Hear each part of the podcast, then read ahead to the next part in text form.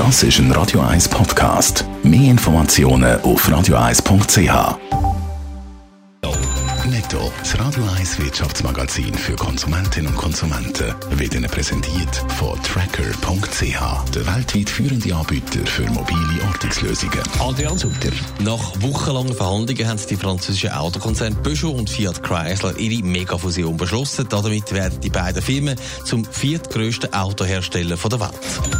Finanzaussicht von den USA haben die Notfallpläne der US-Grossbanken beanstandet. Laut FED sind praktisch alle grossen US-Banken betroffen und sie müssen jetzt bis Ende März nachbessern. Problem sagen zwar nicht gravierend, aber die Notfallpläne sollen eben sicherstellen, dass eine Pleite keine Folgen hätte für die restliche Finanzwelt. Der deutsche Internetportalbetreiber Autoscout24 wird aufgespalten. Plattform für Occasion Auto wird für knapp 3 Milliarden Euro an US-Finanzinvestor Helman Friedman verkauft. Er hat schon im Frühling Scout24 als Ganzes kaufen, ist mit dem Vorhaben aber gescheitert.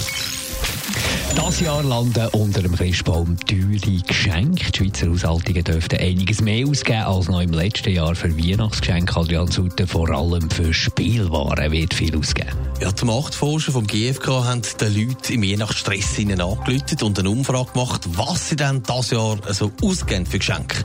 Im Schnitt sind es 385 Franken und das sind doch 100 Franken mehr als noch im Vorjahr. Für das Geld gibt es dann doch eine schöne Loki, eine Carrera-Rennbahn oder etwas von Playmobil. Also Hand aufs Herz, irgendjemand gibt da wahnsinnig viel Geld aus, weil 400 Franken im Schnitt, das dunkelt mich jetzt persönlich schon recht viel.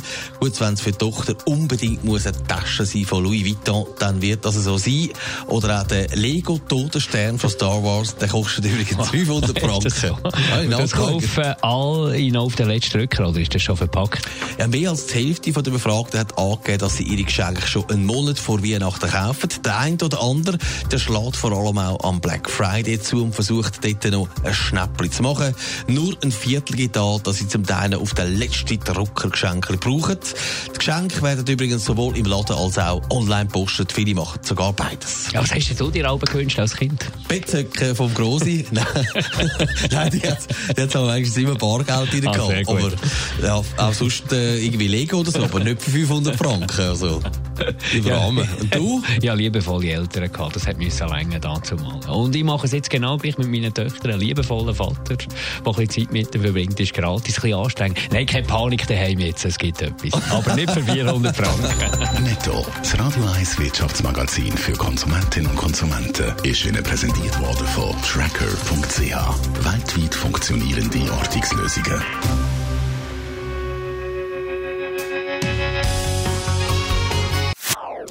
Das ist ein Radio 1 Podcast. Mehr Informationen auf radio1.ch.